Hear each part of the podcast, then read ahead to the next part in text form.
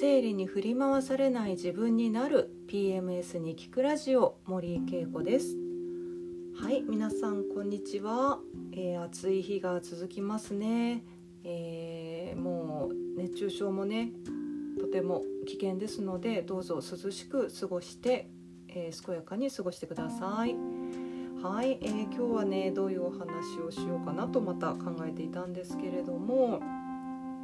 えー、まあ、PMS や PMDD の生理前の症状が起きやすい性格っていうのが、まあ、あるかなと思うんですね。で例えばですけど同じ、えー、家庭環境に育った姉妹ですね例えばお姉ちゃんがいるとか妹がいるという、まあ、生理のある女の子なのに、うん、症状がまあ出にくい人出やすい人っていうのが、まあ、あると思うんですよね。でそれにはいろんな、えー、条件っていうのがあって、まあ、一つはこう体質だったりとか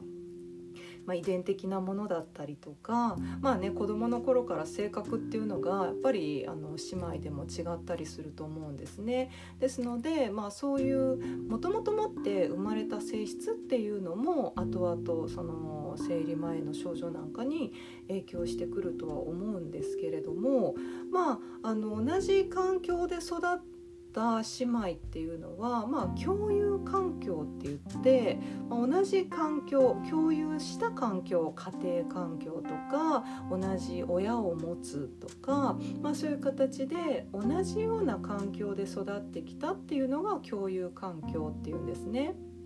でまああの同じ環境で育ってきたのにもう全然性格が違うとか、まあ、特に生理前とかはもうお姉ちゃんは全然何にもないのに私はすごくひどいとかねあると思うんですよね。でじゃあその違いっていうのは何かというと、まあ、それは先ほどもお話しした一つ、えー、先天的に持って生まれた性格だったりとか体質だったりとか、まあ、遺伝的要素っていうのが、まあ、同じ姉妹でも違いがあるっていうことが一つなんですけれどももう一つすごく大きな影響を及ぼすものっていうのがあってでそれがね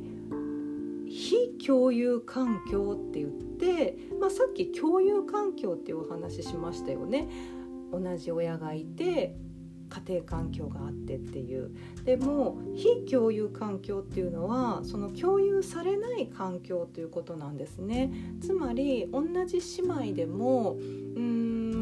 学年が違ったり学校が違ったりクラブ活動が違ったりで成長するに従って全然違う人間関係だったりっていうことで、あの全然違う環境で育っていきますよね。でその中で培われる、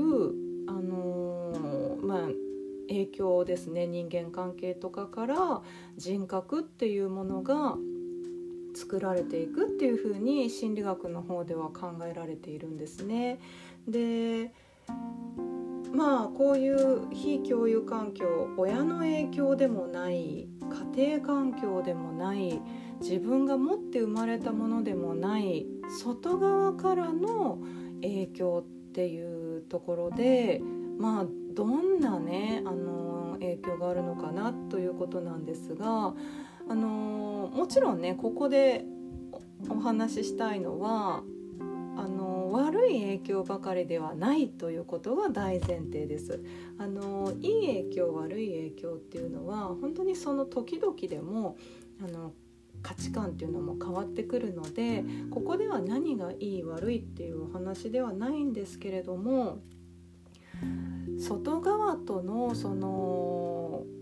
付き合いですね人間関係もそうですしあとはうんまあ会社とか社会とのつながりですよね。で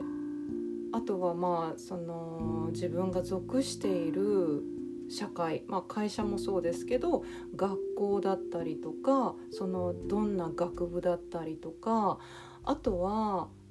えっと、これはねその非共有環境環境なんだけど非共有環境になるのは新しく、まあ、結婚した家庭環境とかっていうのも、まあ、非共有環境になるんですね。その人独自が作り上げている環境ですので。でそういったところから生まれてくるうーん何て言うんでしょうね。あの圧力というものが PMS や PMDD に影響するんじゃないかなと思うんですね。でその中でも私がすごく大きな影響を与えるんじゃないかなと思うのが比較なんですよ。その非共有環境と言われるものから、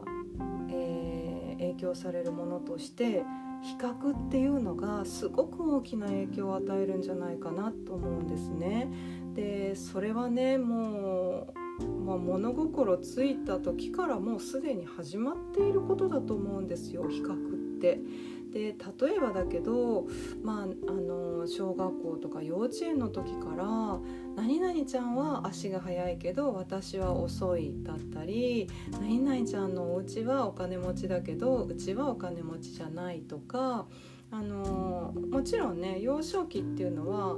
それでもお友達っていうようなこうもっともっとこう何て言うんですかね人間関係がすごくシンプルなのでそれであの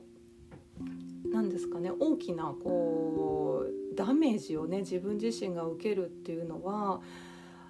その時の意識としてはあんまりないと思うんです。多分あるとしたら後々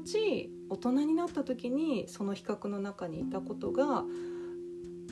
まあ、理解できてちょっと傷になったりとかっていうことはあると思うんですよね。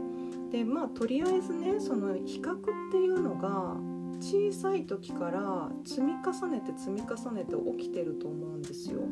でそれがまあ小学校の時とか子供の時っていうのはお友達との比較っていう風になってきますよね。でお友達との比較になったなってきて今度はまあ高校生大学生とかになってきた時にもちろん周りにいるのは友達なんだけど今度受験をするとかってなってきた時に全国で私がどのぐらいの位置にいるのかとか、えー、大学のレベルとしてどの辺のレベルの大学にいるのかっていうところでだんだん比較対象が友達からまあ、社会一般っていうところになってくるんですよね。で、まあ、もちろん引き続き友人とかあの人間関係の中でも比較っていうのは自分の中で生まれると思うんですけど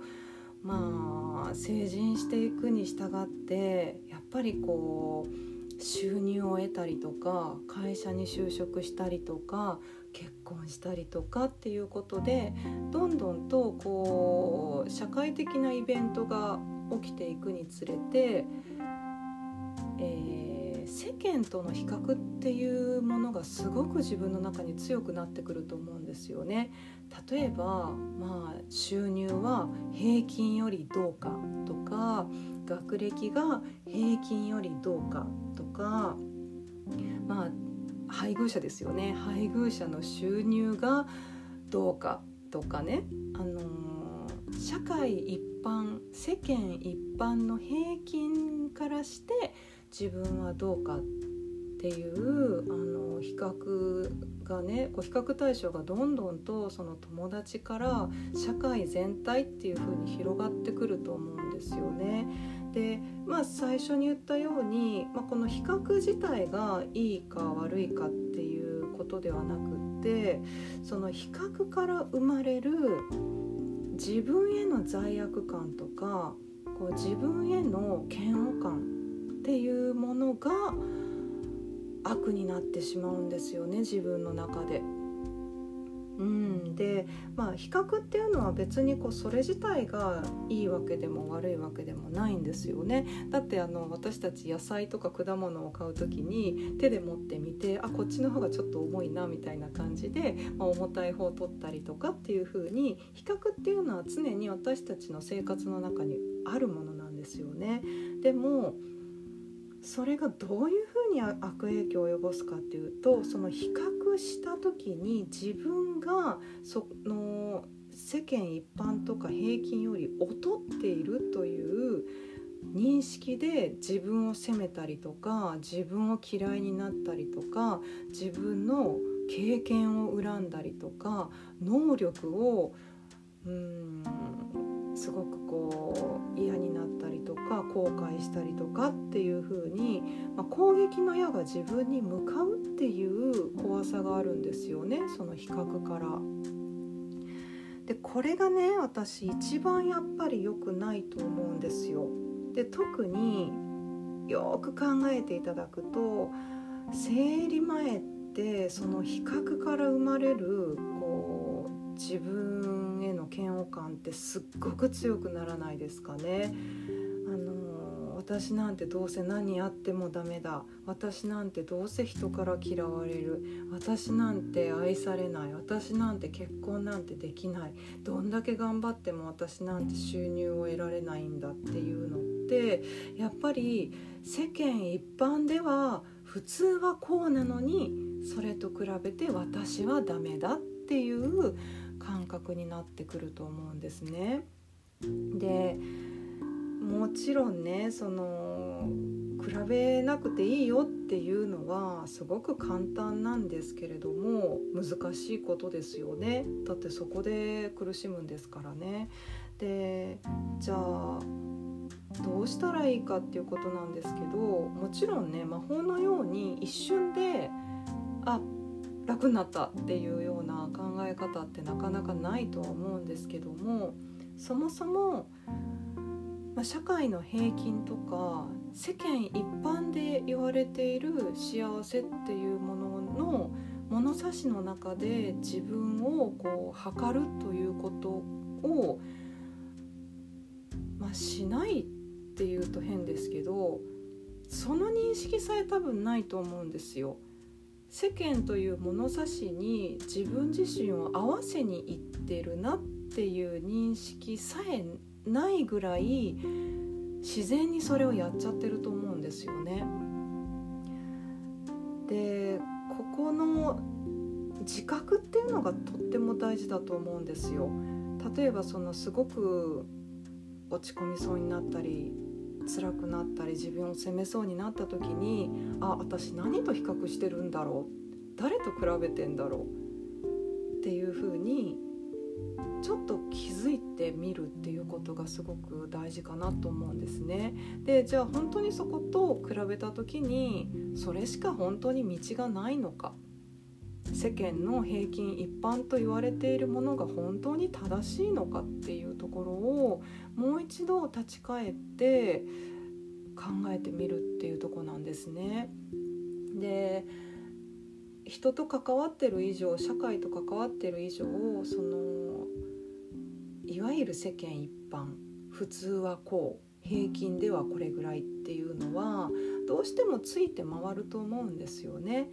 でそれがまあいわゆる一つの、まあ、尺度にはなると思うんですけどそれが絶対ではないっていうことを改めて認識できるといいなと思うんですね。つまり私は自分が幸せを感じて自分が心地いいと思う方に、えー、行ってもいいんだなっていうところをもう一度こう認識し直すということが、まあ、一つ自分を楽にする方法ではないかなと思うんですね。でも難しいよって多分思われる方いると思うんですけどこれって結構癖だったりするんですよ。あのずっとずっとその社会の平均に合わせようとか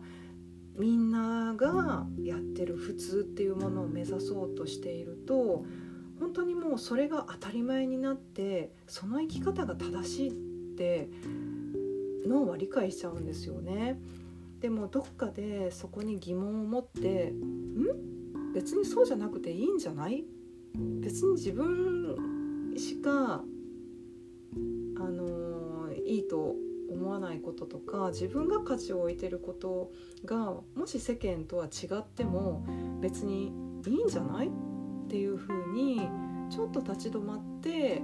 自分の価値観自分の心地よいと感じる感覚をもう一度ね認識して